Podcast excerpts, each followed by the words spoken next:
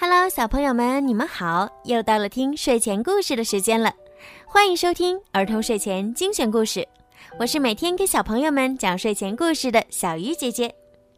今天的故事呢，要送给大连开发区的乔依依小朋友。你的爸爸妈妈为你点播了一首故事，爸爸妈妈想对你说：你是一个活泼可爱、聪明伶俐的小朋友。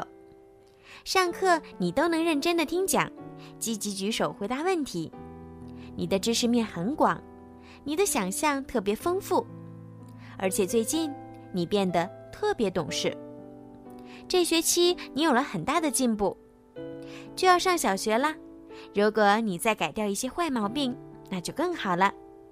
爸爸妈妈希望看到更自信、更优秀的你，加油哦！好了，小鱼姐姐今天呢？要给你讲一个非常好听的芭比的故事，让我们一起来听吧。海潮节盛典还有一个小时，海蓝王国的海潮节盛典就要开始了。现在，女王卡丽莎和四名专使官正在安放东南西北四个方向的宝石。这时，一个声音从外面传来。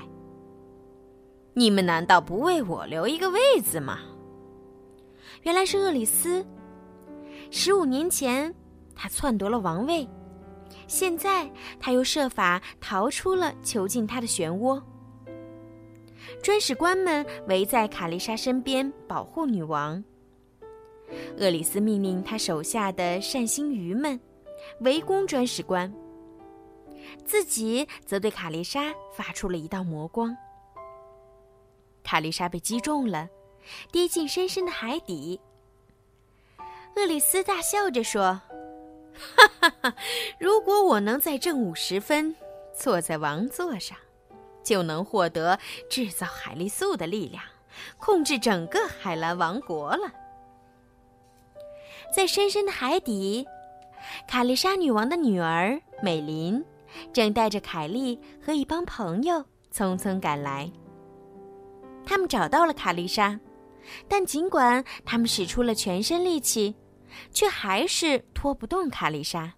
美琳想了想，对妈妈说：“我代替你去参加海潮节盛典吧。”厄里斯可不好对付，我怕你会遇到危险。”卡丽莎对女儿说。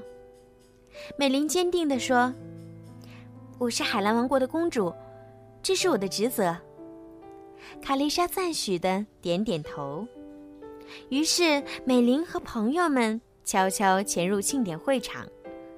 厄里斯正坐在王座上，得意的对手下们说：“到了正午，阳光照进来，依次折射到东西南北四块宝石上，最后折射到王座上，我就能得到制造海丽素的魔力了。”美琳躲在海草中，思考着对付厄里斯的办法。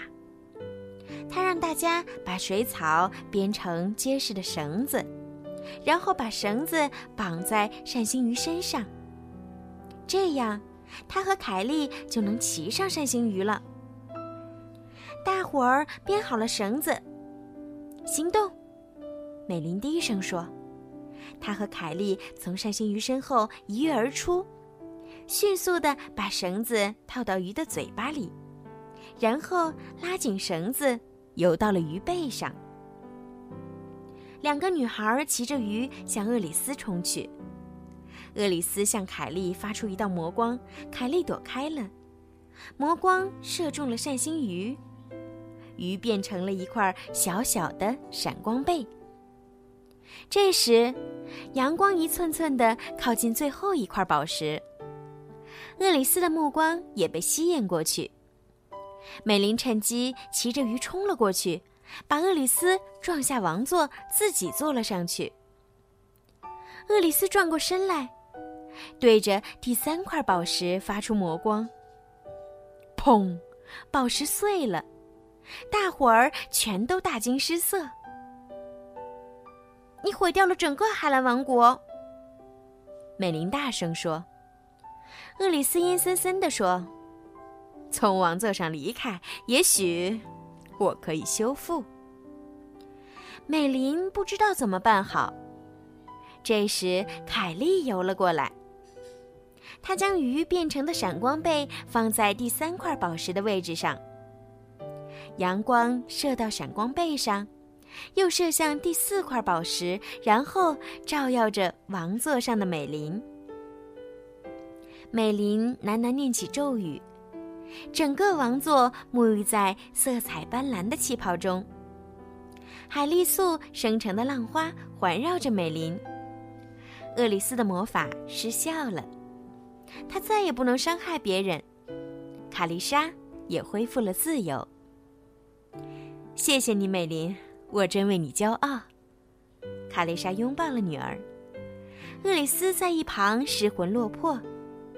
卡丽莎看了看他，转头对专使官们说：“我想你们可以照看他，对吗？请放心，女王，我们会找到比漩涡更安全的地方。”专使官说：“危机解除了，海潮节盛典顺利举行。海蓝王国又恢复了从前的幸福和平静。”好了。今天的故事就讲到这儿了，晚安。